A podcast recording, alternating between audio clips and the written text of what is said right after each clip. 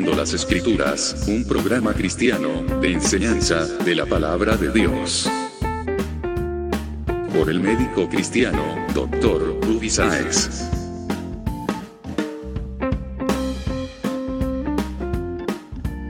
Estas enseñanzas son útiles para hacerte crecer espiritualmente.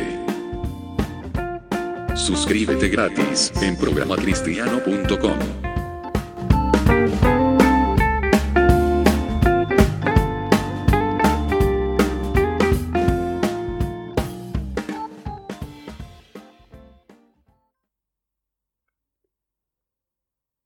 Hola, ¿qué tal amigos de Escudriñando las Escrituras? Hoy día, hermanos, vamos a continuar con la serie Tentados. Vamos a hacer un nuevo capítulo, el capítulo 17 de esta serie, que va a llevar por título Tentados por las pantallas. Interesante que vivimos en este mundo tan lleno de comunicación y tenemos pantallas por todos lados desde la pantalla del cine hasta la pantalla del celular, donde podemos tener acceso a una gran información. Información que puede desviarnos del camino al cristianismo, como también información que puede ser muy útil para nuestro crecimiento. Información que puede ayudarnos a esparcir el Evangelio, propagar el Evangelio, e información también que puede poner en duda toda nuestra fe. Con la llegada de Internet y la telefonía móvil, cambió profundamente la historia de la humanidad. Eso está más que claro, hermanos. Desde el colegio, el hogar, en el trabajo, en todos lados, estamos rodeados de pantallas y son tan útiles también para todo el diario vivir. En el trabajo nos ahorran tiempo mejorando la productividad y la eficiencia es más fácil la comunicación. En el hogar, por supuesto, también ayuda a la entretención de la familia y en todas partes resulta ser útil. Pero esa utilidad hay que manejarlas con cuidado. Dios creó la tecnología y no es que el hombre haya doblado la mano de Dios creando algo en contra del Señor, sino que yo creo claramente que Dios es el dueño de todo y Él nos permitió conocer esta forma de comunicarnos y esto lo ha hecho también con propósitos claros para su reino que Él está estableciendo en la tierra poco a poco. Debemos considerar que esto es parte de un plan divino, pero también debemos considerar que puede ser un plan que el maligno lo utilice para el beneficio de Él de sus huestes espirituales de maldad. Si bien es cierto, las pantallas nos entretienen y nos permiten compartir experiencias a través de las redes sociales y en el mundo del trabajo, de la educación, pueden ser algo negativo para nuestra vida. Las pantallas son una herramienta. Bien usadas pueden traer grandes beneficios.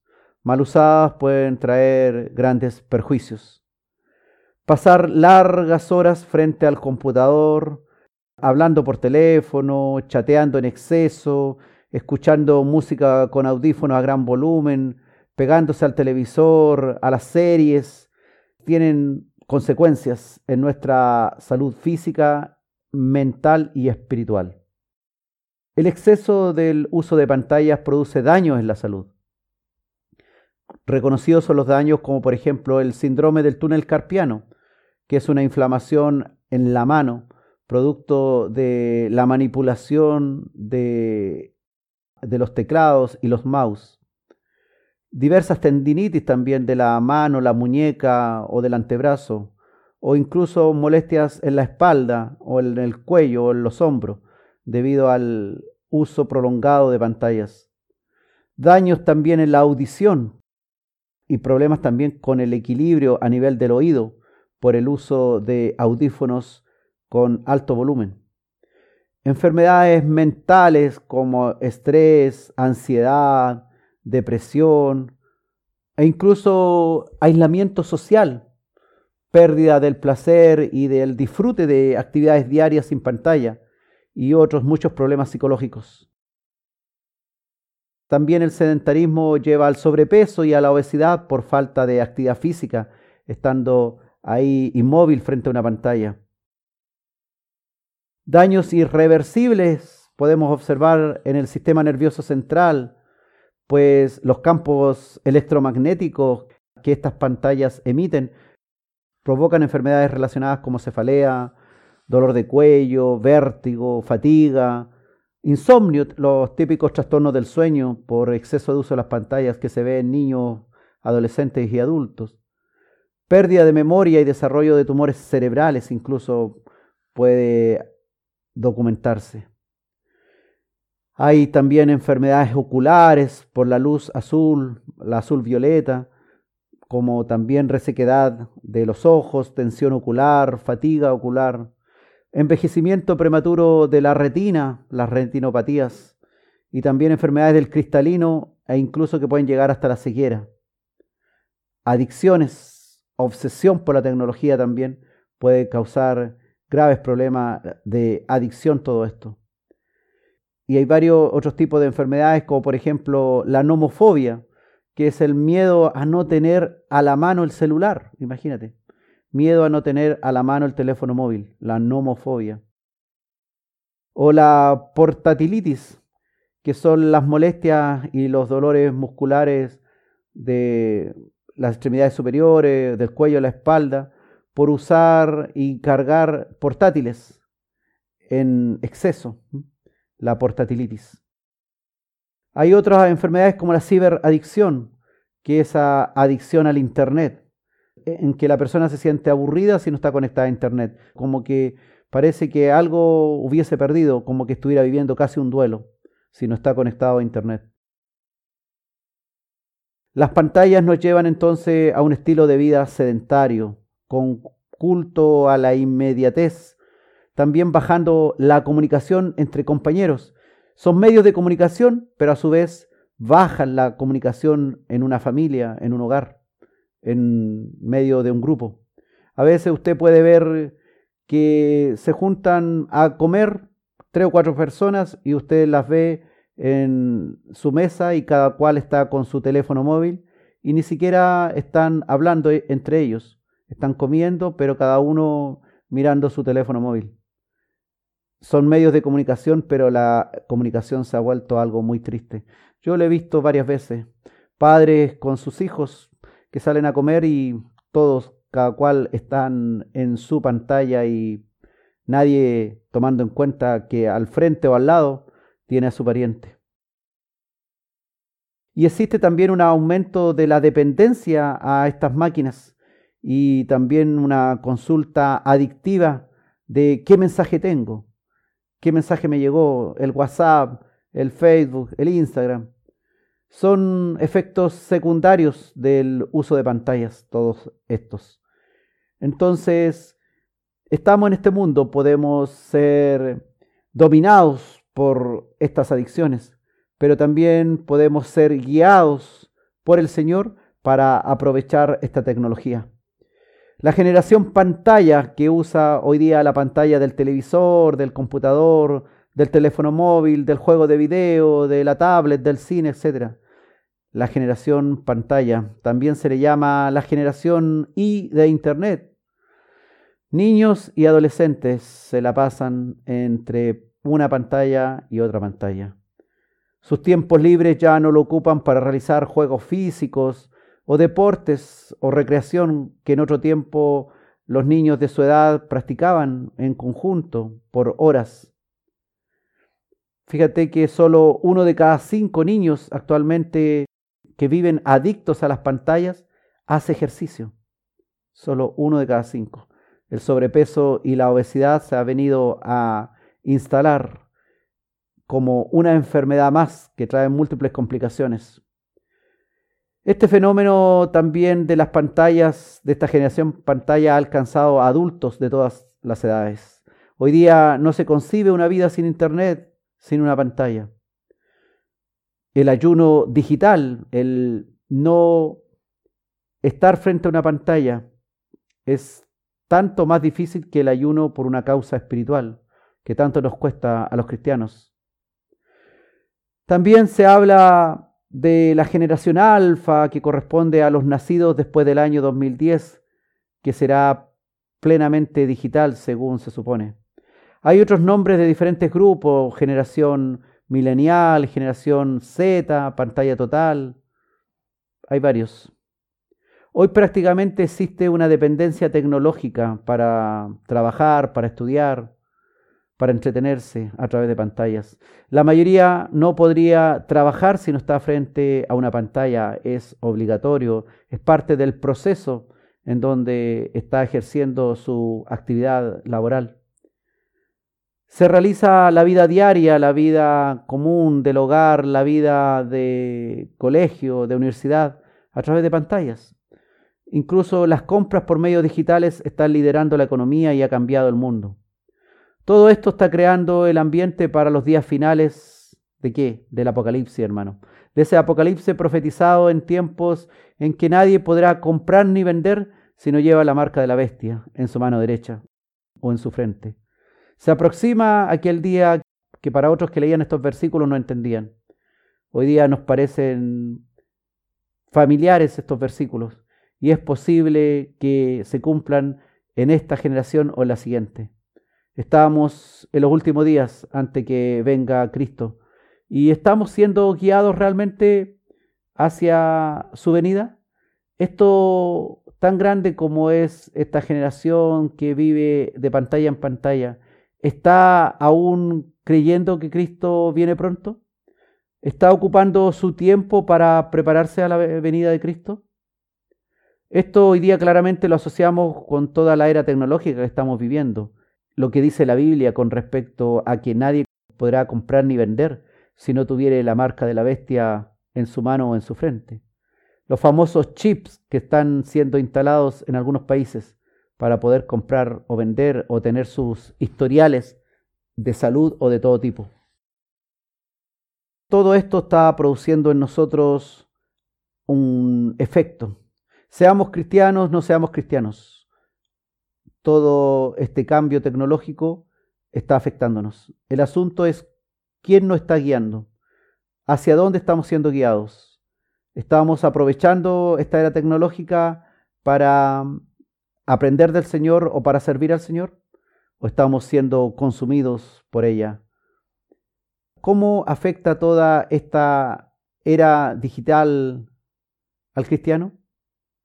Podemos usar la tecnología para la causa de la fe o podemos sucumbir consumidos por las múltiples tentaciones que nos ofrecen y debilitan al extremo la fe cristiana, que termina dedicando el cristiano largas horas a perder básicamente el tiempo en todas estas entretenciones muy diversas a través de las pantallas, dejando de aprender de la palabra de Dios, dejando de orar, dejando de tener tiempos para estar a solas con Dios, tal cual lo hacía nuestro Señor, que subía a la montaña y estaba toda la noche orando, tal cual lo hacía nuestro Señor alejándose del resto de sus discípulos para estar a solas con el Padre, para estar en comunión con Él en oración. Jesucristo es nuestro ejemplo, nuestro guía, y también hoy día en este mundo tecnológico debe ser nuestro ejemplo y nuestro guía. Isaías en el capítulo 29, versículo 13, dice la escritura, dice pues el Señor, porque este pueblo se acerca a mí con su boca y con sus labios me honra, pero su corazón está lejos de mí y su temor de mí no es más que un mandamiento de hombres que les ha sido enseñado. ¿Dónde está tu corazón? ¿Está cerca del Señor? O está lejos? ¿Está perdido, entretenido? ¿Ha sucumbido a las pantallas? ¿O realmente existe hoy día temor de Dios hacia Él y un deseo, un amor hacia el Señor de querer conocerle, de querer estar con Él, de querer aprovechar incluso su tecnología para servirle a Dios? ¿O acaso somos religiosos perdiendo el tiempo, desenfocados y tentados? Que el Señor nos guíe, que el Señor hoy día habla en nuestro corazón, Que el Señor motive cambios, cosas que estamos haciendo mal en nuestra vida. Que dejemos de ser religiosos perdiendo el tiempo. Que aprendamos a poner la mirada en Cristo, a mirarle solo a Él. A que nuestros ojos, más que mirar pantallas para trabajar, más que mirar pantallas para estudiar, más que mirar pantallas para entretenernos, miremos a Dios. Incluso cuando estamos mirando una pantalla en el trabajo. Que haya en nuestro corazón, en nuestra boca, el honrar a Dios. Que honremos con nuestros labios al Señor. Que no seamos religiosos, que estamos diciendo que amamos al Señor, pero pasamos horas viendo mensajes, viendo películas, viendo series, que si bien es cierto, de vez en cuando no está mal hacerlo, pero ya nos hemos olvidado de nuestro Creador. Y solo de labios le honramos, pero a la verdad que nuestro sentimiento, nuestro corazón, nuestra alma está alejada del Señor. Somos parte de esta generación pantalla. Somos parte de este mundo. No podemos evadirnos ni salirnos de él. Como dijo nuestro Señor, no deseos que lo quites del mundo, le decía el Padre, pero más bien que lo cuides del mal. Somos del mundo, estamos en el mundo. La intención de Dios no es quitarnos del mundo, sino que aprendamos a vivir en este mundo bajo la dirección, bajo la guía del Señor, siendo luz y sal para los que están perdidos, siendo esos que debiéramos ser, tal cual fueron los antiguos profetas o los primeros apóstoles, fieles al Señor, obedientes, en todo ocupando bien el tiempo, aprovechando nuestro tiempo y no andando por todo viento de entretención y todo viento de doctrina, que nos lleva de aquí para allá, que un día creemos una cosa, que otro día creemos otra, que un día seguimos a Dios y muchos otros días no seguimos a Dios y hacemos cada cual lo que mejor le parece. Que hoy día sea una instancia de arreglar nuestros problemas que hay con la tecnología la tecnología tiene que ser una herramienta, no tiene que ser una forma de perdernos, una forma de alejarnos de Dios, una forma de gastar y malgastar nuestro tiempo, sin estudiar la palabra, sin orar, sin prepararnos. Cristo viene y Cristo viene pronto. Y por último, nuestra vida se acaba en cualquier momento. Y ya no servirá ni siquiera una oración en favor nuestro.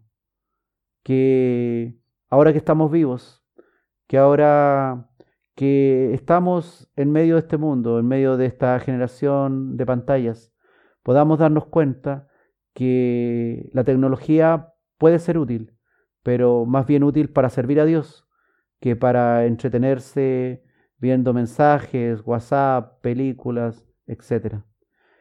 Que el Señor nos dé el entendimiento y nos guíe en nuestra forma de ser cristianos, que lo que dijo Isaías en el capítulo 29, que este pueblo se acerca a mí con su boca y con sus labios me honra, pero su corazón está lejos de mí, no sea parte de nuestra vida y que si en cierto modo nuestro corazón está lejos del Señor, que hoy día el Señor pueda actuar en nosotros y que su Espíritu Santo sea el que domine nuestras vidas y arregle todo lo que estamos haciendo mal.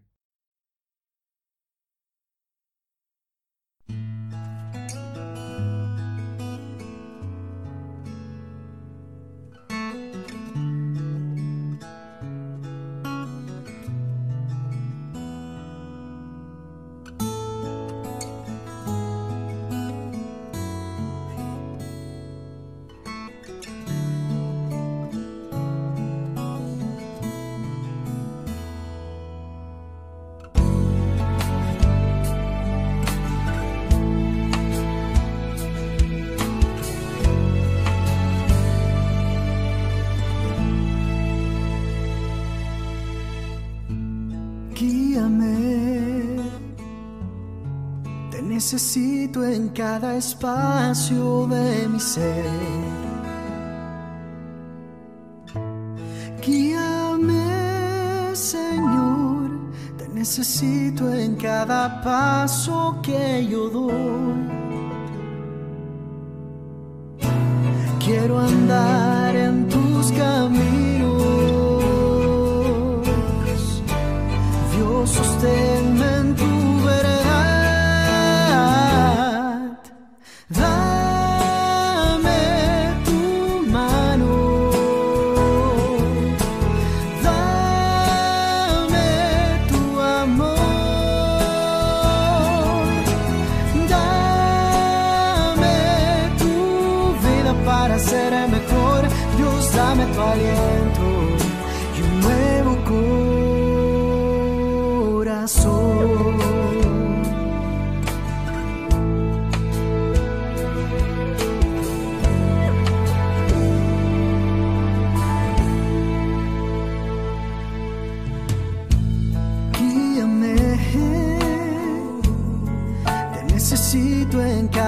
cada espacio de mi ser. Guíame, mi Señor, te necesito en cada paso que yo doy.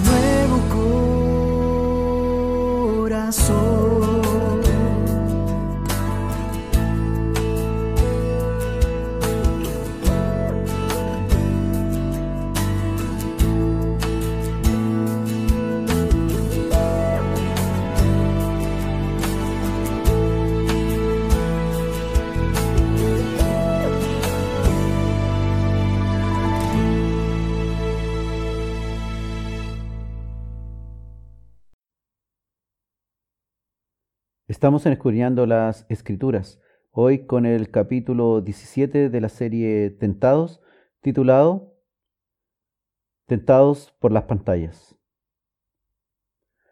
Dice Efesios capítulo 5, versículos 15 al 17. El apóstol Pablo escribiéndole a los creyentes de Éfeso. Mirad, pues, con diligencia como andéis, no como necios, sino como sabios, aprovechando bien el tiempo, aprovechando bien el tiempo, porque los días son malos. Por tanto, no seáis insensatos, sino entendidos de cuál sea la voluntad del Señor. aprovechando bien el tiempo. Esto significa ser rescatado de la esclavitud de vivir vanamente. Vivíamos una vida en que todo nuestro tiempo pensábamos que nos pertenecía.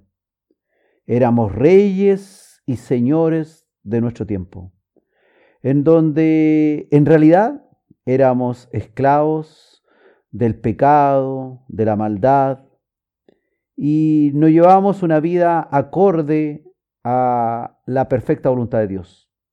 Hasta cuando Dios realmente se nos aparece en nuestra vida y nosotros le vemos y creímos en Él y arrepentidos decidimos entregarle nuestra vida a Él. Y cuando le entregamos nuestra vida a Él y cuando nos arrepentimos creyendo, entonces fuimos rescatados de la esclavitud del pecado y pasados ahora al servicio del que nos rescató. Éramos esclavos del pecado. Vivíamos en un tiempo de esclavitud, aunque no nos dábamos cuenta. No podíamos hacer el bien. No podíamos hacer el bien perfecto. Podíamos ver la paja del ojo ajeno, pero no ver la viga de nuestro ojo. Podíamos ver la maldad del otro, o incluso todo lo contrario. Podíamos ver en el otro algo bueno cuando en realidad estaba haciendo algo muy malo y nos parecía muy bien lo que el otro hacía, pero era terriblemente malo lo que el otro hacía. Éramos esclavos del pecado, pero vinimos a ser siervos de la justicia. Siervos de la justicia. ¿Cómo podemos ser siervos de la justicia en esta generación pantalla?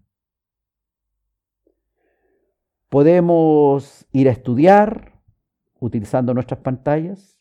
Podemos permanecer comunicados utilizando nuestras pantallas. Podemos ir a trabajar utilizando nuestras pantallas. Pero ¿cómo podemos ser siervos de la justicia utilizando nuestras pantallas? ¿Debemos dejar de lado completamente nuestras pantallas para ser siervos de la justicia?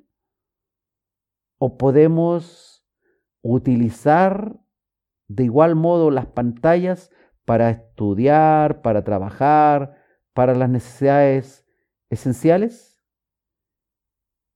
Y ahora utilizar nuestras pantallas para aprovechar bien el tiempo siendo siervo de la justicia. ¿Cómo podemos redimir el tiempo?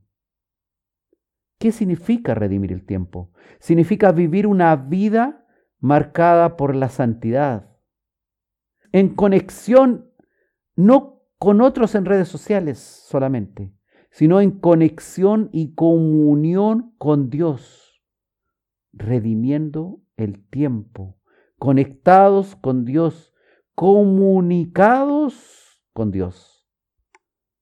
Podemos estar comunicados con muchas personas a través de las redes sociales, pero nuestra principal conexión y comunión debe seguir siendo Dios. ¿Y cómo podemos hacer eso? con obras de misericordia, ayudando al necesitado, oración, comunión, congregarse, escuchar palabra, escuchar que Dios nos hable, nos hable a través de predicaciones, nos hable a través de la lectura de su palabra, nos hable a través de audios, de podcasts, de podcasts que nos enseñan sobre Dios que nos llaman la atención, que nos guían.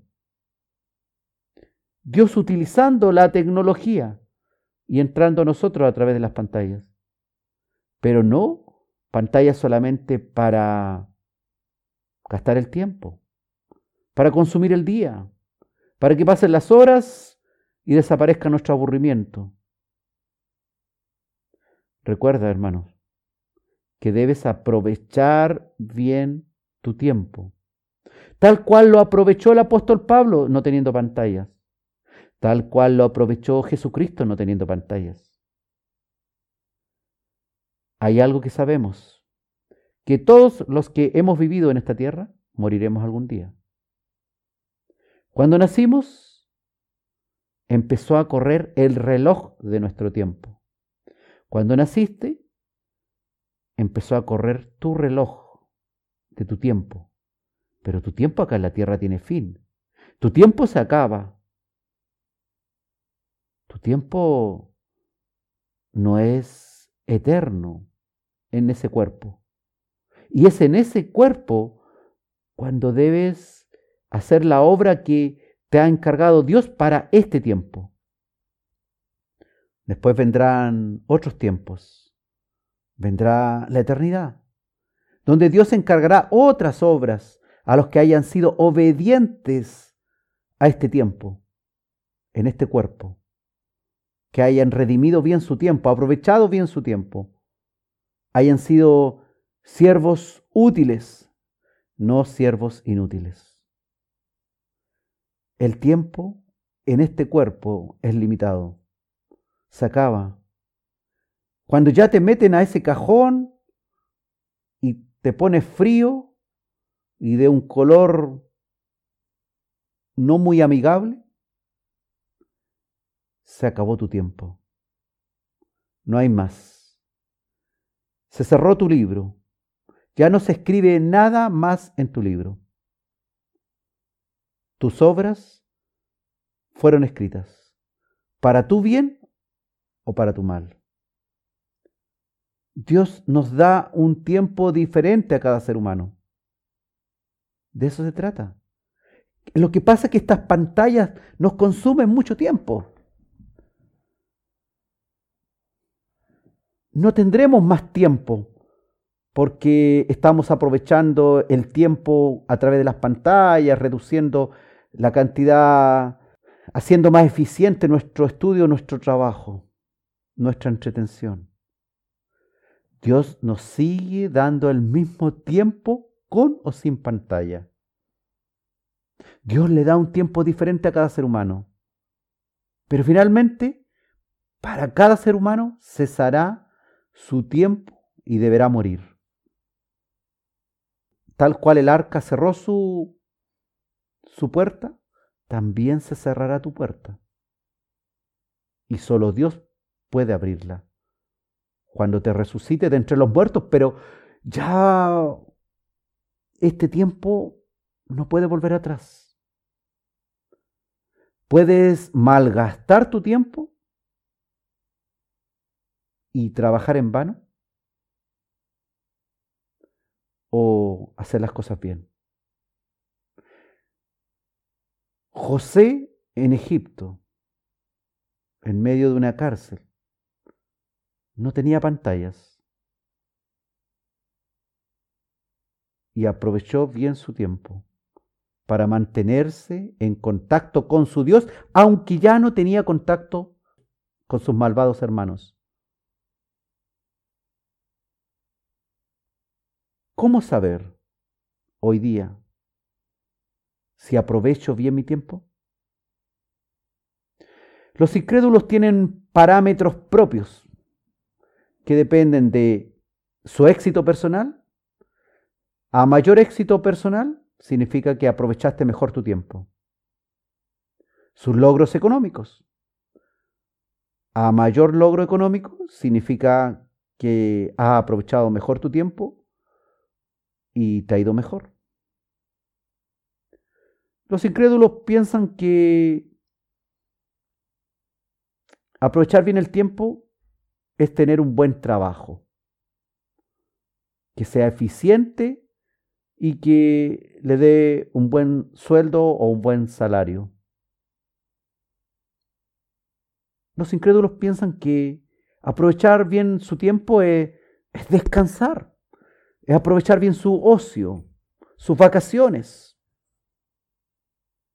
Pero ¿cómo sabe un cristiano hoy día en medio de tantas pantallas que pueden entretenerle y malgastar su tiempo si está haciendo lo correcto. Si hasta hoy has desperdiciado el tiempo, debes redoblar tu esfuerzo para que en el futuro sea distinto. Pues por algo estás escuchando esto. De seguro que lo necesitas. De seguro que de alguna forma no estás aprovechando bien tu tiempo. Me ha pasado lo mismo. Pasé por tales circunstancias. Dios en una u otra persona va produciendo cambios, va haciendo que el creyente se vaya dando cuenta de la necesidad, de la verdadera necesidad, del verdadero alimento, del verdadero descanso, del verdadero trabajo, del verdadero logro, del verdadero éxito, de ese hambre de ese deseo de sed, de estar con el Señor, de conocerle, de estar en Él, de que Dios esté en ti en todo momento, aun cuando estés frente a una pantalla.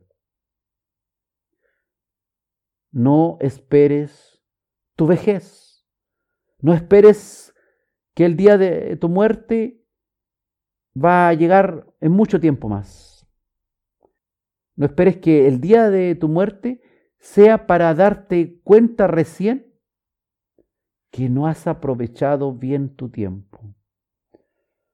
No esperes ser un anciano o una anciana para darte cuenta que no le has servido correctamente a Dios. Si esto es verdad en todos los tiempos, hoy día que ha aumentado la maldad, hoy día que han aumentado las posibilidades de distraer el camino del cristiano a través de las pantallas. Es necesario leer nuevamente Efesios capítulo 5, versículo 15 al 17.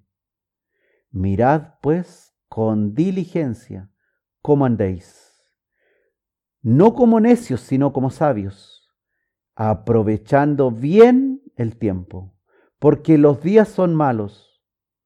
Por tanto, no seáis insensatos, sino entendidos de cuál sea la voluntad del Señor. ¿Conoces tú la voluntad del Señor para tu vida? Hoy, hermano, la mayoría no conoce la voluntad de Dios para su vida. La mayoría va por el camino ancho de la perdición y a diario sacrifican su tiempo y lo desperdician. ¿Dónde? Lo desperdician en las pantallas. Lo desperdician no haciendo lo que Dios tenía preparado para ellos en el tiempo que les correspondía. Qué interesante.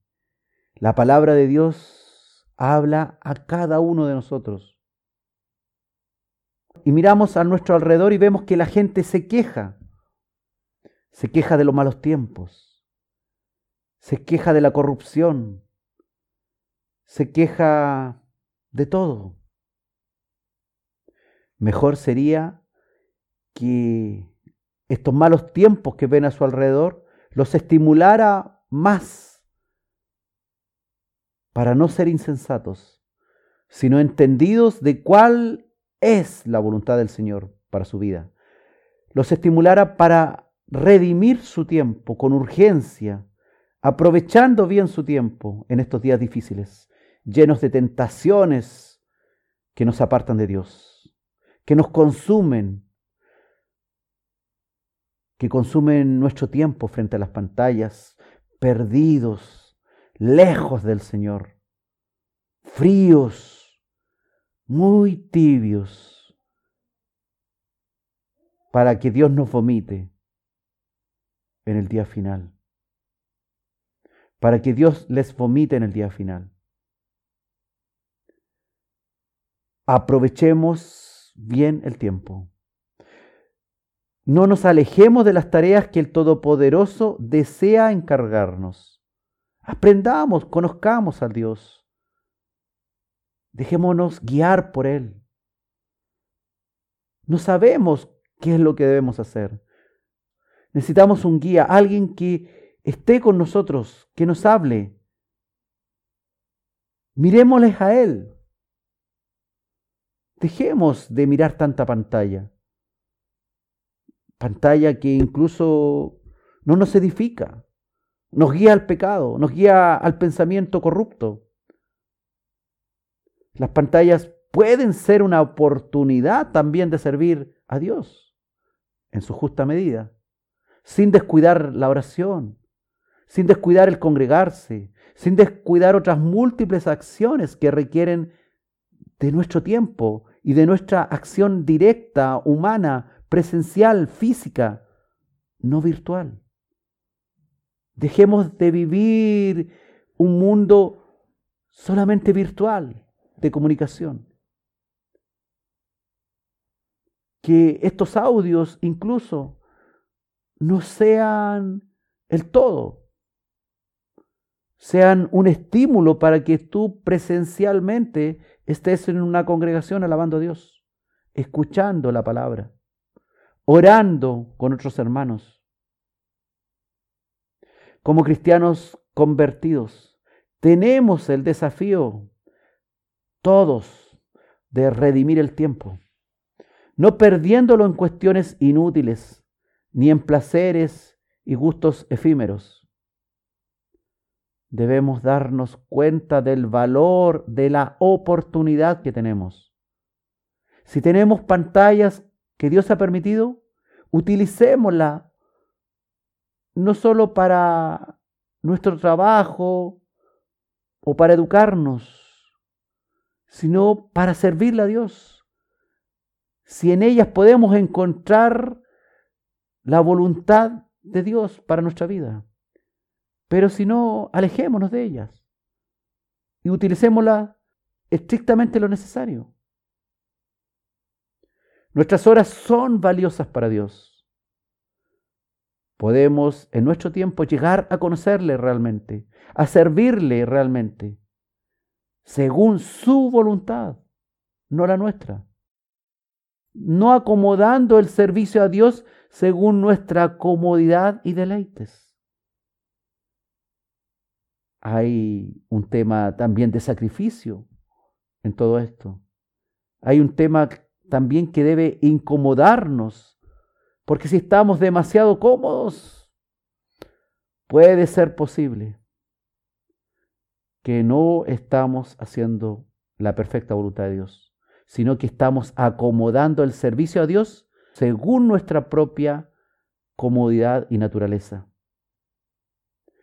No siendo nosotros esclavos de la justicia, sino haciendo el servicio a Dios esclavo de nuestro deleite, de nuestro placer, de nuestra comodidad.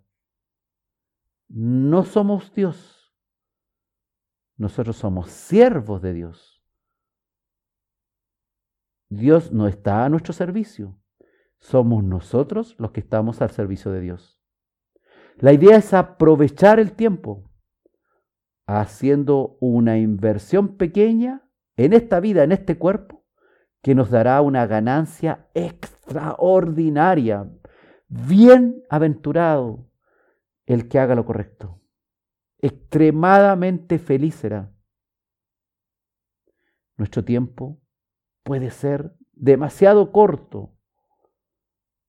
Puede que nos quede muy corto tiempo para testificar a otros. Puede que nuestro tiempo se esté acabando. Hay muchos que creyeron que cuando llegarían a viejos dejarían de hacer el mal y se acercarían a Dios y volverían tal cual hijo pródigo para ponerse el anillo y el vestido nuevo. Y se murieron en el camino. Se murieron lejos del Padre Celestial. Se murieron incrédulos. Se murieron haciendo su propia voluntad.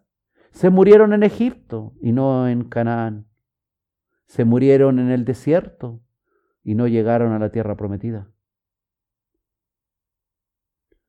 Hay algunos que creen que podrán hacer lo mismo como el que hizo el ladrón en la cruz, que en última instancia, en los últimos momentos de su vida se salvó. Y piensan que van a llegar a esos días de vejez para dejar de hacer lo malo y ahora enderezar su camino.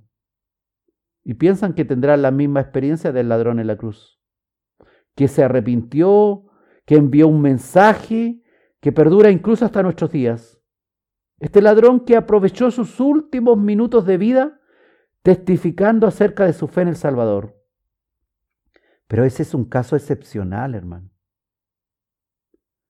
Ese ladrón desaprovechó su tiempo haciendo cosas malas y tuvo la inmensa fortuna de estar al lado del Salvador, en la presencia misma del Redentor y pudo ser salvo en los últimos minutos de su vida.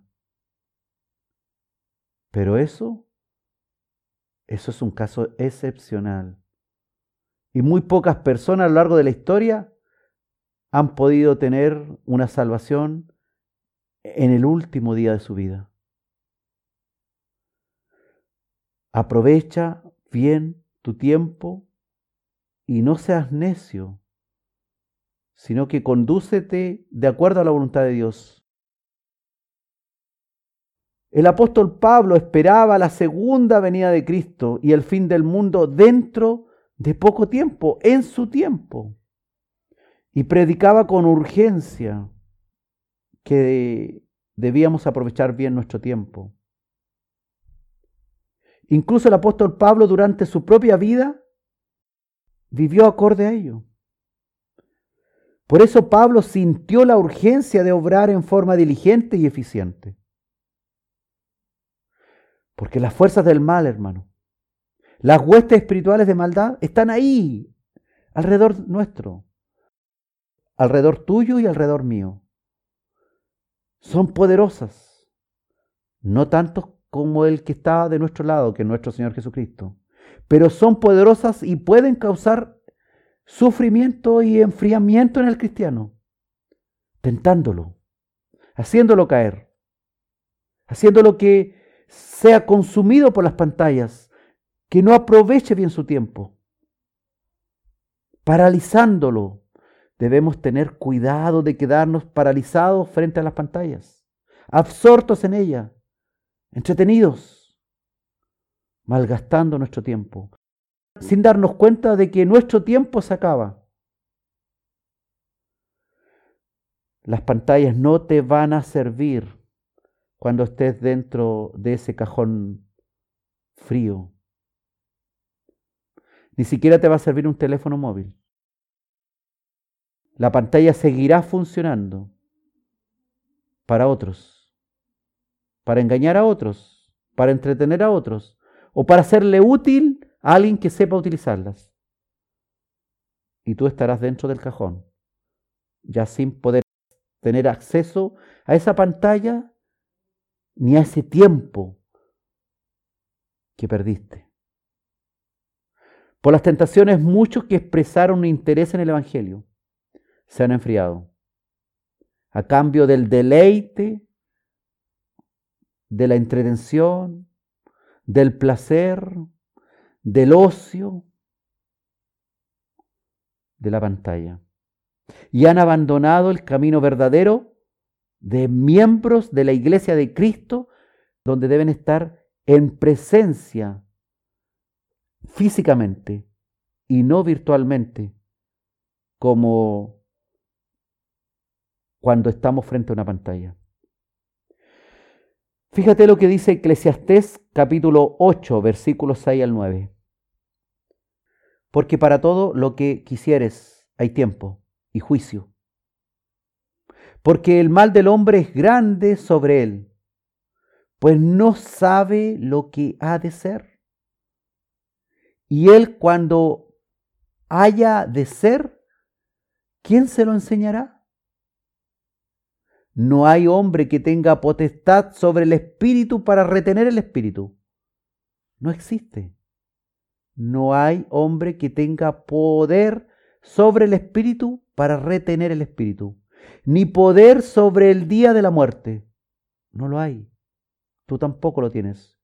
No tienes poder sobre el día de tu muerte. Dice Eclesiastés, no valen armas en tal guerra, ni la impiedad librará al que la posee. Todo esto he visto y he puesto mi corazón en todo lo que debajo del sol se hace. Hay tiempo en que el hombre se enseñorea del hombre para mal suyo. No dejes que las pantallas, los juegos, los inventos de otros hombres se enseñoreen de ti para mal tuyo. Que tu Señor siga siendo Jesucristo, para bien tuyo, para que Él, siendo tu Señor, te guíe.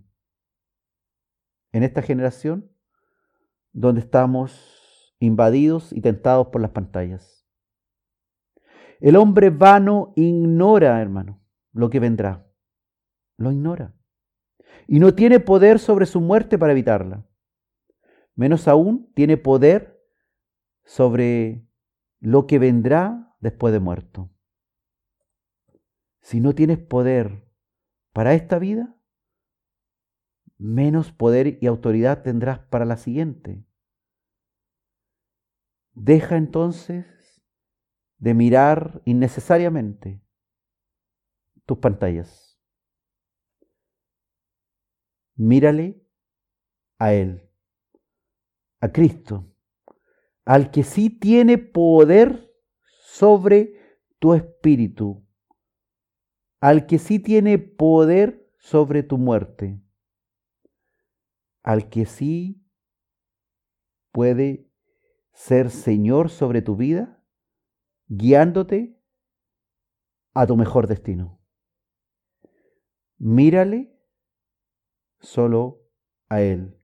Y aunque estés obligado por tu estudio, por tu trabajo, a usar esas pantallas, no dejes de mirarle a Él, a Cristo.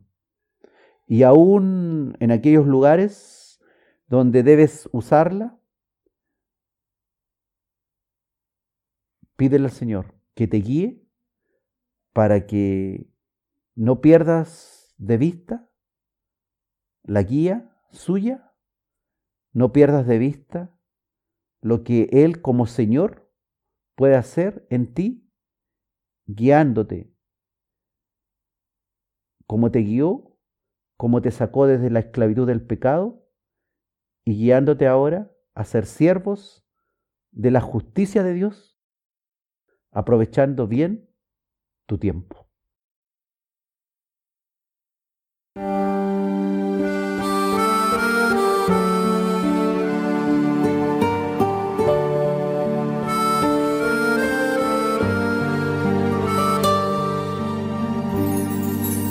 mirarte solo a ti, Señor. Mirarte solo a ti, Señor. Mirarte solo a ti, Señor. Y no mirar atrás. Seguir tu caminar, Señor seguir sin desviar, Señor. Postrado en tu altar, Señor, y no mirar atrás. En mi angustia yo busco a ti llegar, yo busco solo mirar la faz de mi Dios. Y si las luchas vienen a perturbar mi paz, así yo me propongo mirarte solo a ti. Mirarte solo a ti, Señor mirarte solo a ti, Señor. Mirarte solo a ti, Señor. No mirar atrás. Seguir tu caminar, Señor. Seguir sin desviar, Señor postrado em tu altar, Senhor, e não mirar atrás. El mundo es muy bello y lleno de ilusión, pero eso no produce en mi satisfacción. Yo miro hacia el cielo y veo una luz y así yo me propongo mirarte solo a ti. Mirarte solo a ti, Señor. Mirarte solo a ti, Señor. Mirarte solo a ti, Señor. Y no mirar atrás. Seguir tu caminar, Señor. Seguir sin desviar, Señor. Postrado em tu altar, Senhor, e não mirar atrás. Seguir tu caminar, Senhor. Seguir sin desviar, Senhor. Postrado em tu altar, Senhor y no mirar atrás.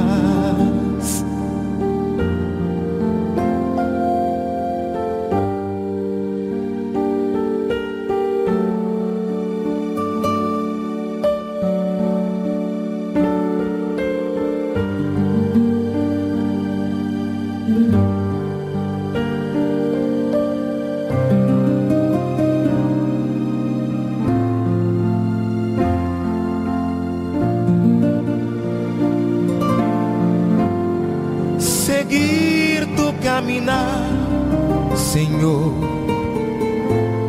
Seguir sin desviar, Senhor. Postrado em tu altar, Senhor. E não mirar atrás.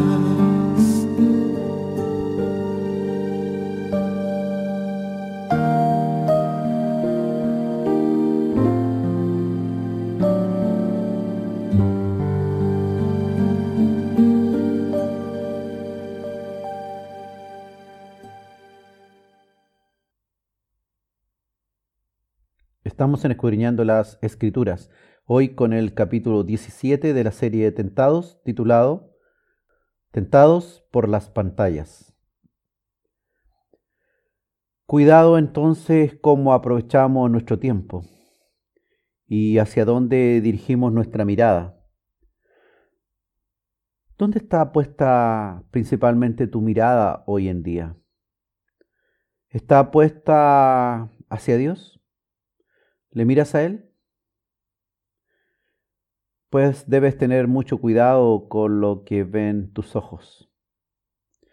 Los ojos que son esos órganos tan necesarios para el desenvolvimiento de nuestra vida y que los ciegos han sido privados de ellos para que sean utilizados en la función que ellos tienen.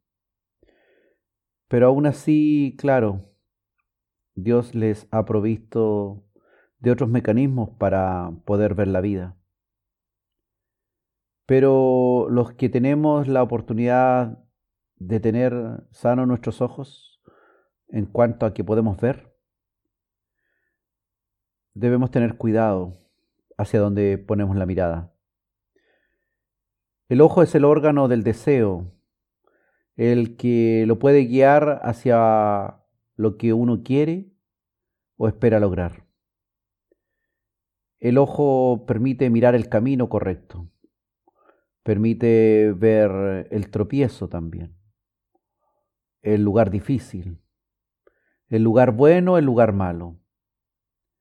Permite maravillarse, ilusionarse con la belleza, con los colores y también ver lo que es horrible, lo que produce desagrado al cuerpo. Podemos sentir deseos con nuestros ojos, como también podemos sentir repugnancia. Y el diablo, conociendo el deseo de nuestros ojos, que ya tuvo éxito con Eva cuando la hizo mirar el fruto del árbol prohibido, y ella lo encontró agradable a la vista. Eso, agradable a la vista, es lo que hoy día también a través de las pantallas nos estimula el maligno para que caigamos tentados y nos separemos de la voluntad de Dios y perdamos nuestro tiempo y perdamos nuestro objetivo y realmente lo que es importante mirar. Los ojos son una puerta de entrada. Alguna de la información que pueden permitir er, entrar puede permanecer intacta por el resto de nuestra vida. Un par de segundos de pornografía que nos impacte no se borrará de la mente del espectador por decenas de años, solo un par de segundos. Imágenes con contenido abominable o repugnante o malo pueden impactar la conducta y la mente del observador. Ten cuidado con lo que veas. Lo que ves puede determinar cómo actúes, cómo pienses, lo que anheles, lo que desees en la vida, pueden determinar tus metas. Pueden determinar si tu vida va a ir por el camino de la vanidad o va a ir por el camino de la verdad.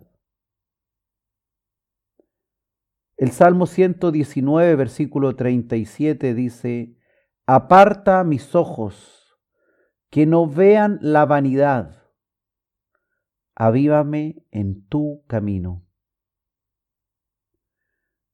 Hoy día también es útil decir esto. Aparta mis ojos de las pantallas y que no vea la vanidad y que termine muriéndome en tu camino.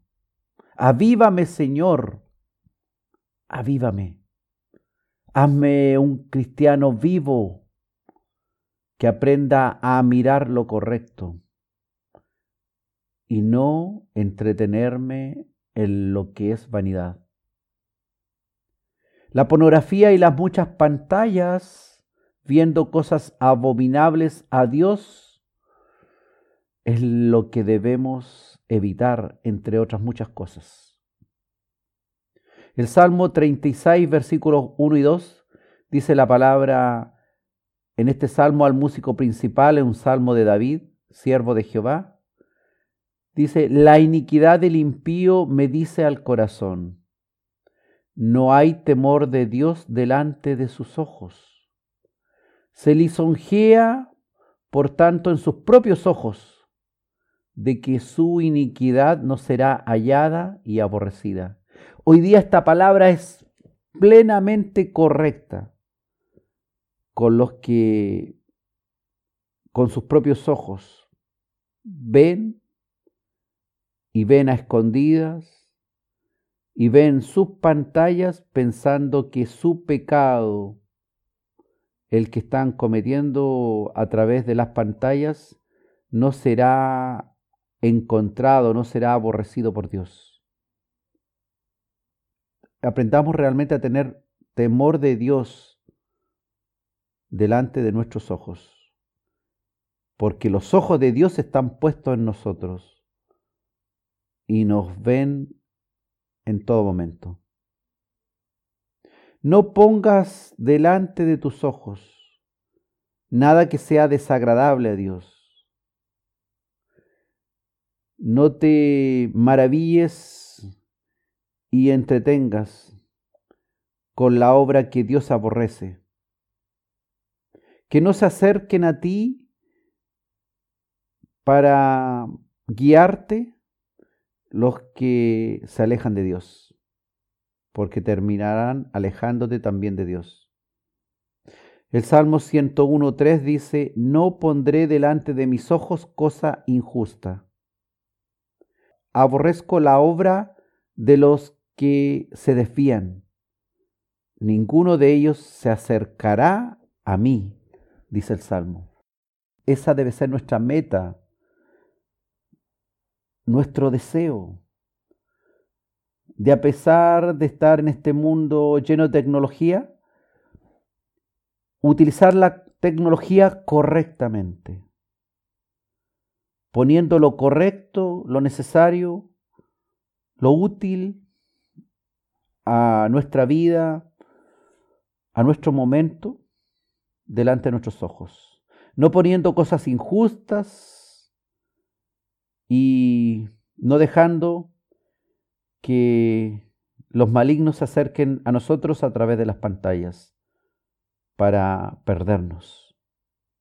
Podemos andar por el camino intachable trazado por Dios si evitamos mirar hacia atrás y dejamos de mirar hacia donde nos dirige.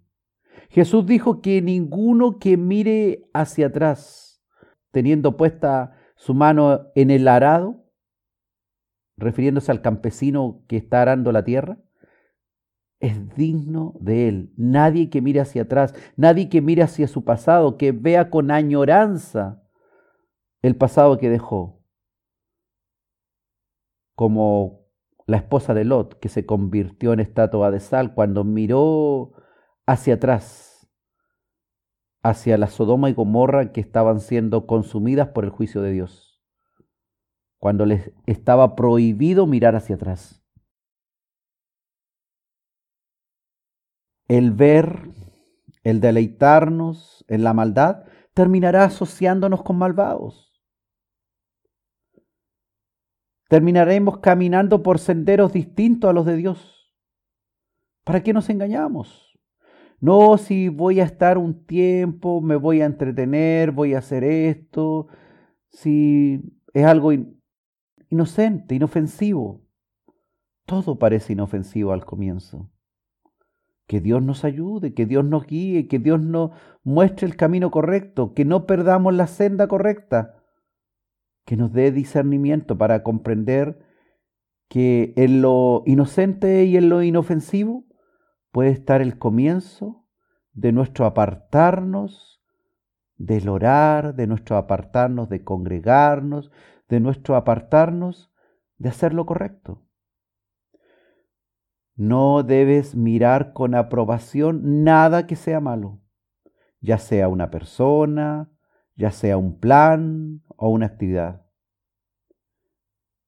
No debes mirar cosa indigna, significa que debes decidir evitar las tentaciones que comprometerán la integridad como cristiano, como individuo, como siervo obediente de la justicia como alguien que no desperdicia su tiempo.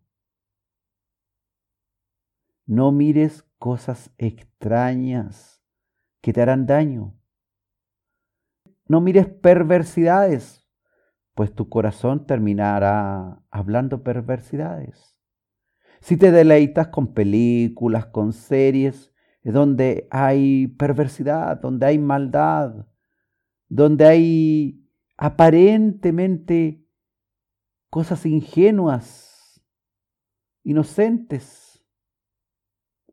pero son dañinas para nuestra conducta, para nuestra formación, para nuestra educación como cristianos. no debemos mirar atrás, hacia nuestro pasado, y deleitarnos con las mismas cosas que nos deleitábamos antes cuando estábamos alejados de Dios. Proverbio 23, 33 dice, tus ojos mirarán cosas extrañas y tu corazón hablará perversidades. Ten cuidado. Tenemos esa capacidad de mirar lo correcto y de mirar lo incorrecto. Cuando Adán y Eva pecaron, se les abrió plenamente la posibilidad del conocimiento del bien y del mal. Nuestros ojos pueden ser utilizados para bien o para mal. Para mal nuestro, por supuesto. Job afirmó unos dos mil años antes de Cristo, aproximadamente, según se estima, afirmó que su integridad partía sobre la base de un pacto que había hecho él con sus ojos. Dice Job 31, versículo 1, hice pacto con mis ojos. ¿Cómo pues había yo de mirar a una virgen? Algo que era de costumbre en aquellos tiempos y que también hoy día muchos varones miran con deseo. Observar las señoritas, las jóvenes, hasta las adolescentes. Hacer un pacto con nuestros ojos para mirar lo correcto, para dejar de mirar lo incorrecto.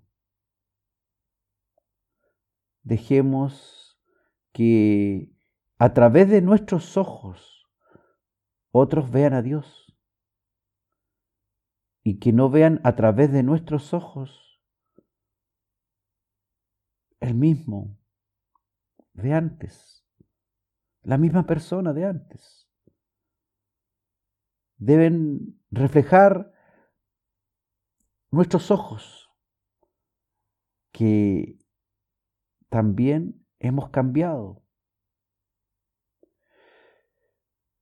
Sabe a ciencia cierta que Dios ve y castiga el pecado de mirar, por ejemplo, jóvenes con un deseo de fornicar mentalmente con ellas. Este mismo pacto que hizo Job lo debemos hacer todos los cristianos para que cada vez que nos pase cerca una joven o ella sea protagonista en una imagen, en un video, en una película, en un juego, que vemos, no caigamos inmediatamente en la lujuria, en la tentación y después en la masturbación. O peor aún, en seguir el camino de la fornicación y del adulterio que desagrada a Dios. El pecado, hermano, radica en las intenciones interiores del corazón, no únicamente en el acto externo de mirar, pero se empieza con mirar. Se empieza así. Por eso que la palabra dice que las mujeres deben vestirse con pudor y modestia. ¿Por qué con pudor? ¿Cuáles son los límites? ¿Puede andar una señorita con ropa interior en la calle? Algunos dirán que sí. Otros dirán tajantemente que no. ¿Qué es el pudor? Debemos mirar también con pudor a los que no tienen pudor. Mateo capítulo 5, versículos 27 28, dijo Jesús, oíste que fue dicho, no cometerás adulterio. Pero yo os digo que cualquiera que mira a una mujer para codiciarla, ya adulteró con ella en su corazón, ya fornicó con ella en su corazón. Cuando la codició, la deseó sexualmente. Cuidado con lo que ven tus ojos a través de las pantallas. Esto es válido para el adulterio, para la fornicación y también puede ser usado para la masturbación. Codiciar a una mujer a través de una imagen, a través de un video, para cometer un acto desagradable a Dios, un pecado. Las pantallas también sirven para eso. Somos tentados por las pantallas y en eso los expertos saben muy bien que los hombres todo lo asimilan a través de la vista. Por eso que las mujeres tientan a los hombres con imágenes, con partes de su cuerpo que entran por la vista al hombre. Pero la mujer es diferente. Pero el hombre es así. El hombre se tienta con mirar. El hombre baja la mirada rápidamente, casi automáticamente cuando pasa una mujer con un pantalón o una minifalda que son muy ceñidas al cuerpo. Mirar no es pecado. El pecado radica en la intención interior del corazón, pero se empieza con mirar. 700 años antes de Cristo, y hoy es muy válido lo que dijo el profeta Isaías en el capítulo 33, versículo 15. El que camina en justicia y habla lo recto, el que aborrece la ganancia de violencias, el que sacude sus manos para no recibir cohecho, el que tapa sus oídos para no oír propuestas sanguinarias, el que cierra sus ojos para no ver cosa mala. Ya en los tiempos de Isaías era necesario para mantener la santidad y la justicia de Dios cerrar los ojos para no ver cosa mala. La palabra de Dios permanece para siempre. Y hoy es tan verdadera como 700 años antes de Cristo. Yo recuerdo a mis hijos, cuando a veces está pasando algo en alguna pantalla y de pronto ven, por ejemplo, que una pareja se da un beso en la pantalla, por ejemplo ellos se tapan los ojos, siendo inocentes. En su inocencia se tapan los ojos, cierran sus ojos. Pero eso lo he visto cuando son niños. Después cuando son adolescentes, ya no se cubren los ojos. Ahora, ahora esas cosas las ve. Aprendamos un poco de los niños a cerrar nuestros ojos para no ver cosa mala. El Salmo 13, versículo 3, dice, mira, respóndeme, oh Jehová, Dios mío, alumbra mis ojos para que no duerma de muerte. Alumbra mis ojos para que no duerma de muerte. Y como dice la Biblia Castillan, con respecto a este mismo versículo, ¿hasta cuándo he de albergar afanes en mi alma? pesar en mi corazón día tras día? Pidámosle entonces al Señor que alumbre nuestros ojos para no dormirnos de muerte. Aprendamos a conocer la verdadera voluntad de Dios, que es lo que Dios desea para nuestra vida como cristianos. Porque podemos tener grandes ministerios, podemos ser unos buenos siervos de Dios, pero ¿con qué estamos alimentando nuestros ojos, nuestras miradas? porque los ojos son una puerta de entrada.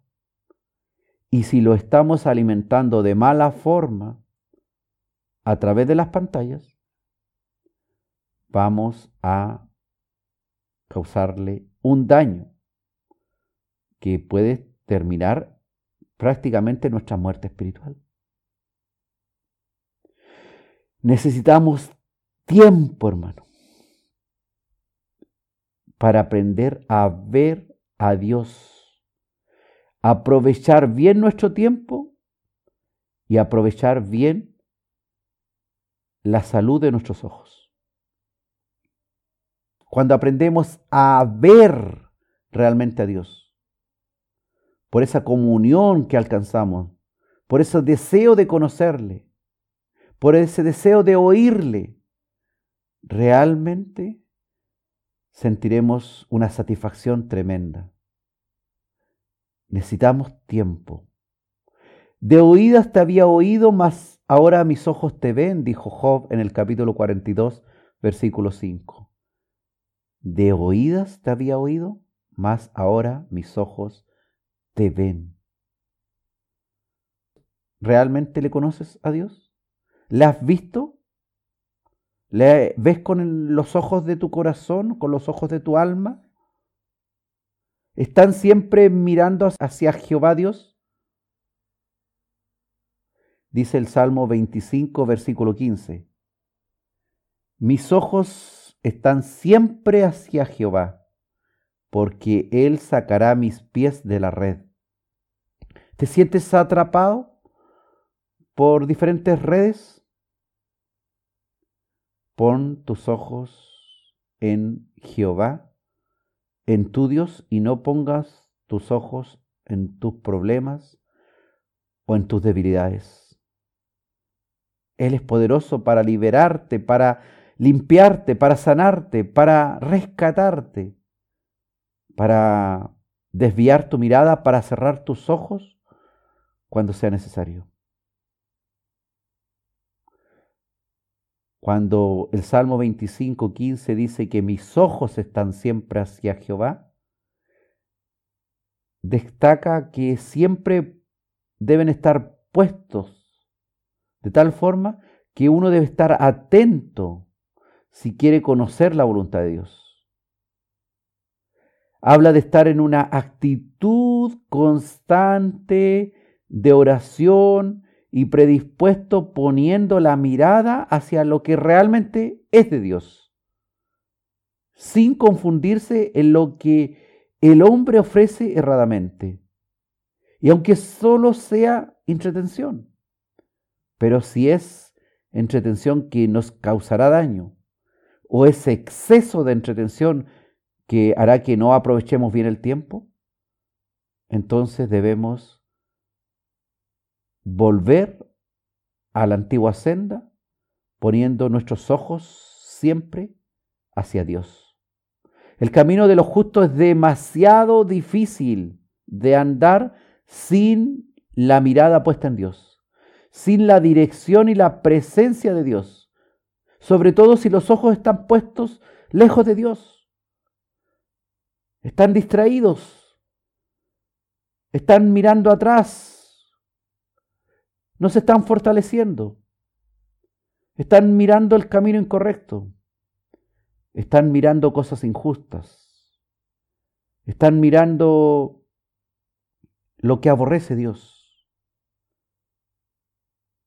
Están mirando cosas extrañas. Están mirando perversidades. Están haciendo desviarte. Y están mirando sin temor de Dios vanidad, alejándose del camino correcto. No mires hacia atrás, ni cambies la mirada de tu Dios, pues si lo haces, estás realmente caído en la tentación de tus ojos. Y si lo estás haciendo a través de las pantallas, estás tentado por las pantallas y has caído una vez más en pecado, alejándote de Dios, mirando atrás de donde fuiste rescatado y de donde ya no debieras tener deseos de volver ni de poner tu vista hacia esos lugares, ni hacia esas imágenes, ni hacia esas películas, ni hacia esas series, ni hacia esas novelas, ni hacia esos videos. Que tus ojos miren lo correcto. Mira siempre hacia tu Dios que te guía.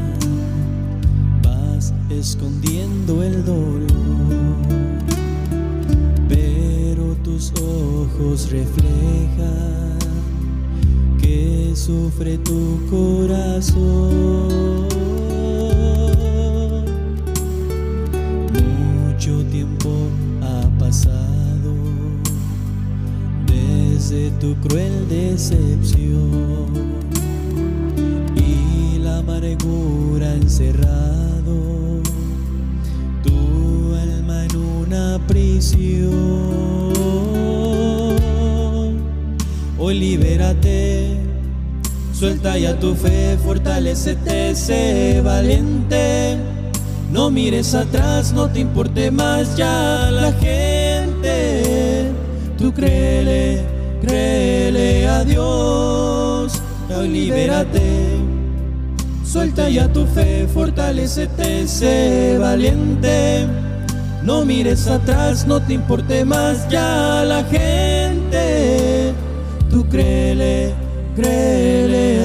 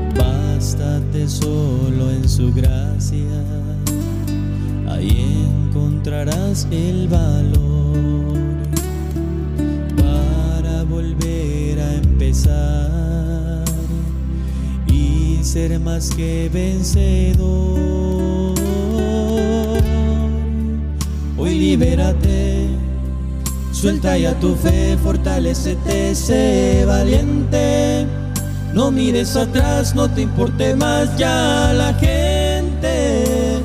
Tú créele, créele a Dios, hoy libérate. Suelta ya tu fe, fortalecete, sé valiente. No mires atrás, no te importe más ya la gente. Tú créele, créele a Dios.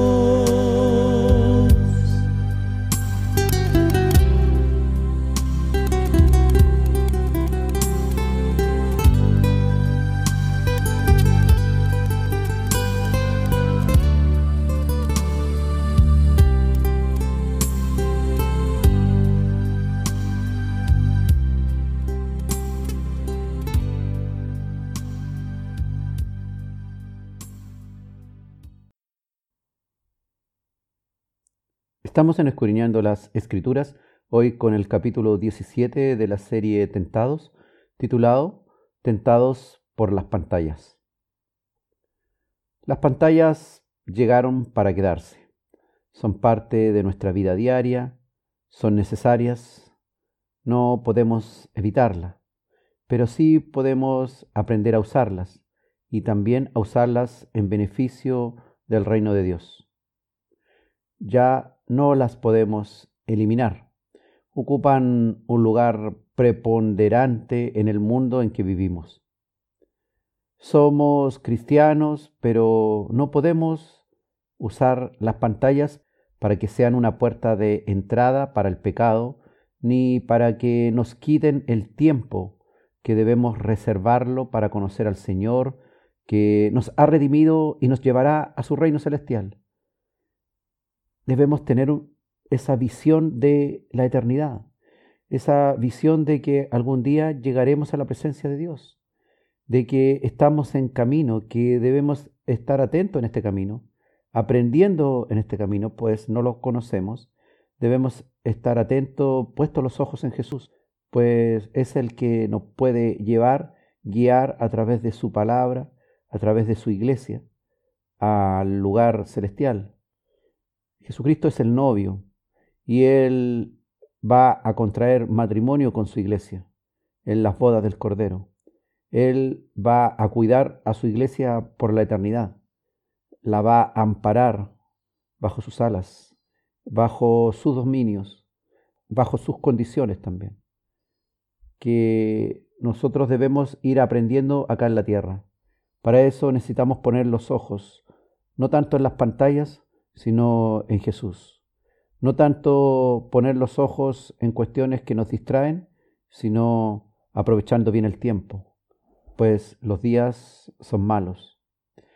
El tema principal entonces es en qué ocupas tu tiempo, en qué te afanas día tras día, en qué materias has puesto tus ojos. ¿Estás sacándole buen provecho al uso de tus pantallas? ¿Te estás preparando para la venida del novio? ¿Para la venida de Jesucristo y su reino en plenitud? El acontecimiento más importante que algún día veremos con nuestros ojos es ver a Jesucristo. No es ver el video que está de moda, no es ver el meme que está de moda, ni estar revisando todos los mensajes y entretenidos, perdiendo el tiempo, mucho tiempo en ello. El acontecimiento más importante que debemos valorar es que Cristo viene pronto y le veremos con nuestros ojos. Apocalipsis 1.7 dice, He aquí que viene con las nubes, y todo ojo le verá, y los que le traspasaron y todos los linajes de la tierra harán lamentación por él. Sí, amén. Será, hermanos, algo tan magnífico que hasta los ciegos también le verán. Dice, todo ojo le verá. Y es posible creer también en esto, que incluso los ciegos podrán verle. Alguien dirá, pero es demasiado literal. Mm. Con las cosas de Dios no hay límites. Él es el Todopoderoso. Él es que hizo tantos milagros en las Escrituras y profetizó tantas verdades, terminaron siendo tal cual la profecía decía. Se cumplirá esto de que Jesucristo vendrá. Muchos han dicho, oh, pero si tarda tanto. Y en las mismas pantallas podemos ver hasta bromas, hasta insultos, blasfemias contra la venida de Jesucristo.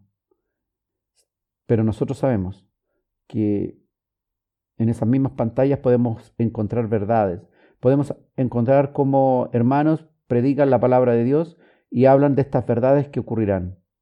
Sabemos que Jesucristo vendrá y le veremos, pero el punto es cómo nos estamos preparando en medio de esta generación pantalla.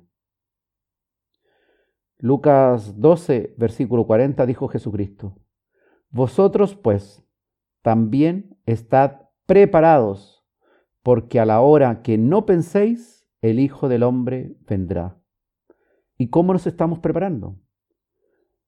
¿Es prepararse perder horas y horas entretenidos en las pantallas, viendo vanidades, cuestiones que nos ayudan en el momento o que nos causan una cierta alegría o placer o distracción o recreación?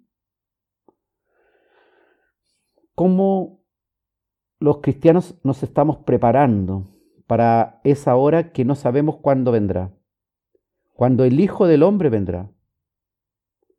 Jesucristo nos dijo que debíamos prepararnos, porque a la hora que no pensáramos, Él vendría. Romanos también en el capítulo 13, versículos 11 y 12. Dice la escritura con respecto a estos malos tiempos y a estas señales que estamos viendo. Y esto dice, conociendo el tiempo, que es ya hora de levantarnos del sueño, porque ahora está más cerca de nosotros nuestra salvación que cuando creímos. La noche está avanzada y se acerca el día. Desechemos, pues, las obras de las tinieblas y vistámonos las armas de la luz. Estamos viendo a través de las pantallas cómo se cumplen las señales de los últimos tiempos. La maldad se ha multiplicado, el amor se ha enfriado, la violencia se apodera del el mundo, de las calles, de las personas. A lo bueno se le llama malo, a lo malo se le llama bueno y se legisla en favor de lo malo, reconociendo su legalidad por sobre incluso lo bueno. Lo malo ahora supera muchas veces a lo que la Biblia llama claramente bueno estamos con el tema de la tecnología, donde ahora ya no compramos prácticamente con dinero, compramos con dinero plástico, con tarjetas, dinero electrónico. Y ya se están instalando esos chips para que en la mano llevemos entonces ahora toda la información para poder comprar o vender. Se están cumpliendo los tiempos. La noche está avanzada, las tinieblas están avanzadas, pero se acerca el día bueno, el día en que vendrá el novio. ¿Y cómo nos prepararemos para todo esto? ¿Seguiremos tan fríamente esperando? ¿Seguiremos como los incrédulos? ¿De la misma manera como ellos llevan su vida? ¿Hay alguna diferencia acaso entre nuestro comportamiento y el comportamiento de los que no conocen a Dios o de los que le rechazan? ¿O estamos cayendo en el mismo juego? Perdiendo nuestro tiempo, mirando lo que no debemos mirar, no preparándonos para la venida de Cristo, no siendo luz en medio de las tinieblas. Romanos capítulo 13, versículo 14. Continúa la escritura, dice, sino vestíos del Señor Jesucristo y no proveáis para los deseos de la carne. ¿Cuáles son nuestros deseos? ¿Cuáles son tus deseos? ¿Qué es lo que anhelas cuando estás frente a una pantalla? Aparte, me imagino, de trabajar o de usarla para educarte. ¿Para qué las utilizas? No está mal ver algunos mensajes. No está mal mandar cierta información que es necesaria. Incluso no está mal de vez en cuando entretenerse. Pero sí está mal proveyendo para los deseos de la carne y estando más bien en la carne que en el espíritu. Necesitamos dedicar tiempo y ver lo que Dios nos ha provisto para nuestro real bien, para el bien eterno, para no este bien pasajero, el de las distracciones, el de las recreaciones. Como cristianos debemos recrearnos, debemos entretenernos, debemos estar gozosos, contentos, alegres, porque tenemos el mayor de todos los dones, el mayor regalo de todos, salvación eterna. Pero tampoco debemos andar por la vida abusando de esta salvación y creyendo que podemos llevar una vida vestidos no del Señor Jesucristo, sino vestidos de nuestra propia carne que nos llama a hacer cuestiones que hacen los que no conocen a Dios o los que le rechazan. No debemos dormirnos como los demás, en sus largos sueños que no quieren despertar a la realidad de un creador, de uno que vendrá, de uno que dejó las escrituras para ayudarnos, para prepararnos, para guiarnos. Debemos siempre estar velando, atento, sobre todo porque Jesucristo dijo que a la hora que no pensáramos, Él vendría. Dice 1 Tesalonicenses capítulo 5 versículos 5 y 6. Porque todos vosotros sois hijos de luz e hijos del día. No somos de la noche ni de las tinieblas. Por tanto, no durmamos como los demás. No durmamos como los demás, sino velemos y seamos sobrios. Muchos de estos versículos están dichos en otros contextos, pero también nos sirven. No solamente en el contexto que está escrito, sino para darnos cuenta que en nuestra propia realidad hoy día, aplicada a nuestra vida, hay muchos de nosotros que se han dormido, proveyendo para sus deseos carnales, no estando preparados, pensando que como Jesús se ha tardado tanto, no va a venir. No va a venir ni hoy, ni va a venir mañana, ni la próxima semana, ni el mes siguiente, ni el año siguiente. Y programan su vida de esa manera. No sabemos, hermano. A veces nos asustamos cuando algún ser querido muere repentinamente. Y nos entra a nuestro ser, a nuestra mente, a nuestro corazón una angustia, un... Eso fue todo, se acabó la vida de esta persona. Y un poco pensamos en nosotros mismos o en nuestros seres queridos que se pueden ir en cualquier momento. Pero ¿qué estamos haciendo? ¿Seguimos llevando una vida alejada de Dios? Dice segunda de Pedro capítulo 3, versículos 12 al 14. Esperando y apresurándoos para la venida del día de Dios, en el cual los cielos encendiéndose serán deshechos y los elementos siendo quemados se fundirán. Pero nosotros esperamos, según sus promesas, cielos nuevos y tierra nueva, en los cuales mora la justicia. Por lo cual, oh amados, estando en espera de estas cosas, procurad con diligencia ser hallados por Él sin mancha e irreprensibles, en paz. ¿Le estás esperando realmente? ¿Estás procurando con diligencia ser hallados por Él sin mancha e irreprensible? ¿Esperamos realmente según sus promesas, según sus profecías? ¿O decimos que somos cristianos, pero en el fondo llevamos una vida tal cual la llevan todo el resto? Decimos que somos cristianos, pero no hay diferencia en nuestra forma íntima de proceder. ¿A qué dedicamos nuestro tiempo libre? ¿Qué significa nuestros tiempos de ocio? ¿Cómo nos recreamos? ¿Qué estamos haciendo? ¿Dónde ponemos nuestros ojos, nuestra mirada? ¿Nos estamos preparando, esperando al que vendrá? ¿Estamos también preparados para partir de este mundo en cualquier momento por nuestra propia muerte? Recordemos que el ser humano se muere por cualquier cosa.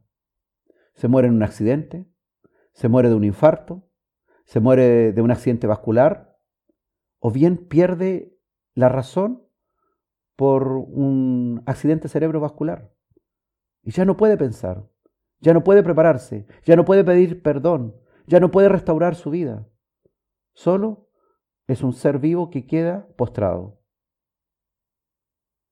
¿Qué estás haciendo hoy día? ¿Cómo estás conduciendo tu vida? El Señor te llama a que lleves una vida esperándolo, apresurándote para la venida del día de Dios, procurando con diligencia ser hallado por Él sin mancha e irreprensible en paz. Él te ama. Él desea lo mejor para ti.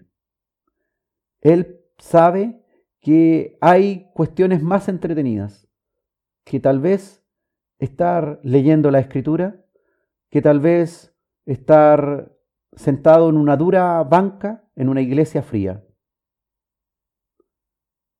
Él sabe esas cosas, pero por eso Él ha dejado una palabra escrita donde sus promesas prevalecerán sobre cualquier deficiencia o que el lugar donde estemos ejerciendo el servicio a Dios sea no óptimo. Piensa cómo llegó Jesús a este mundo. Llegó en pobreza, con muchas necesidades, en un pesebre fue, eh, donde nació. Caminó por tierras de Palestina. No andaba en un avión, no andaba en un vehículo, no existían. Podría haber venido en nuestro tiempo, y así podría haber viajado de un lugar a otro en aviones o haber mandado mensajes por las pantallas. Pero no, él decidió venir en ese tiempo, con todo ese nivel de necesidad que había, que a nosotros hoy día, con nuestras comodidades, nos parecería horroroso. Qué terrible tener que vivir como vivió Jesucristo, con todas esas necesidades. Hoy día nosotros tenemos baños, servicios higiénicos dentro de nuestros hogares. Tenemos agua a disposición, agua fría, agua caliente, alimentos diversos, ropa diversa, lugares cómodos para dormir, lugares cómodos para sentarnos, para descansar. En los tiempos de Jesús no era así muchas incomodidades, muchas deficiencias. Él podría haber elegido un mejor momento, un lugar más cómodo, pero Él eligió ese momento.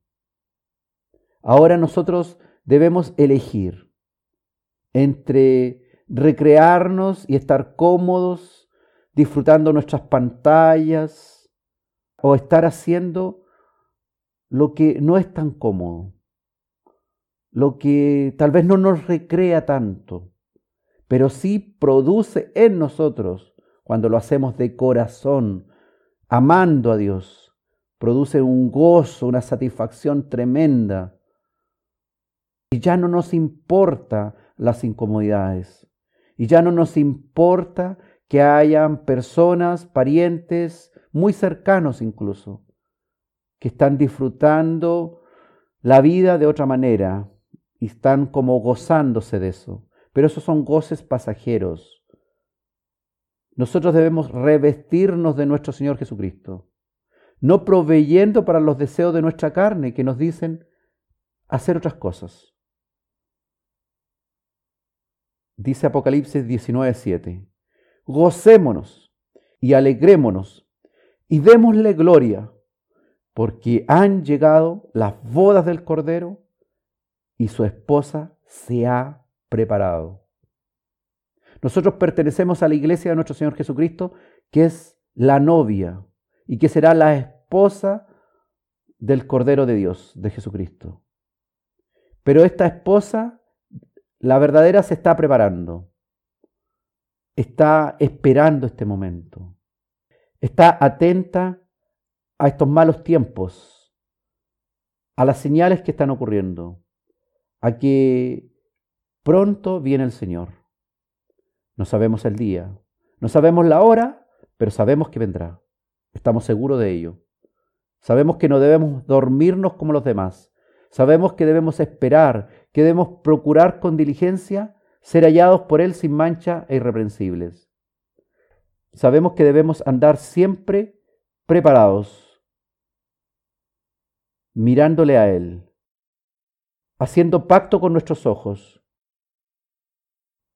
no mirando cosas extrañas, no envenenando nuestra mente, nuestras almas con cuestiones engañosas, apartando nuestros ojos de la vanidad, avivándonos en su camino, aprovechando bien el tiempo, porque los días son malos, no siendo insensatos, sino entendidos cuál sea la voluntad del Señor, porque estamos esperando al novio que viene, y Él viene a buscar a los que estén preparados.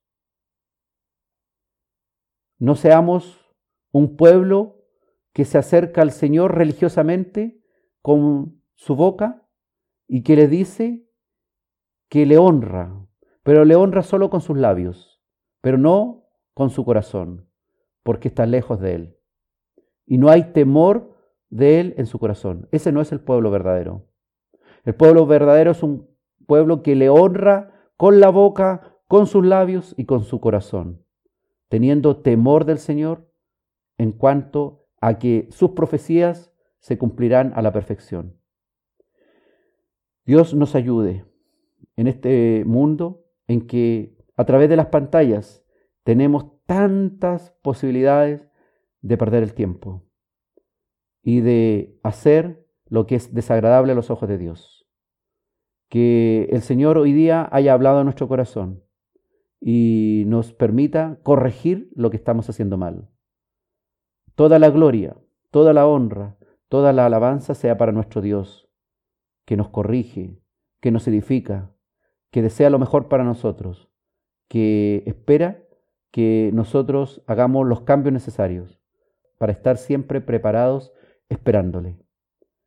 Cristo viene, el novio viene y aún estando en medio de tanta entretención, de tanta distracción como son las pantallas, nosotros, los que Él eligió, tengamos vivo el gozo y vivo el deseo de hacer lo que sea necesario para estar atento, para estar esperándole y totalmente revestido del Señor Jesucristo preparados, esperando la venida del novio que viene a buscar su iglesia, su esposa, la que estaba preparada esperándole, aún en medio de todo este mundo lleno de distracciones, lleno de placeres, lleno de afanes, donde las pantallas representan una de nuestras mayores distracciones, pero a su vez, como dijimos también, son una oportunidad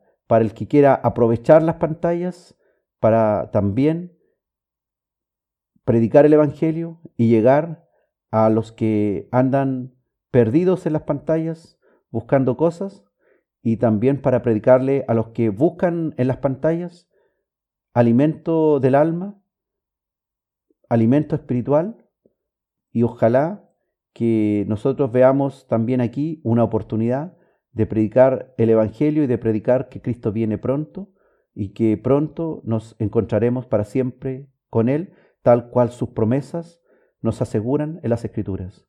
Que el Señor nos bendiga y nos veremos en otra oportunidad.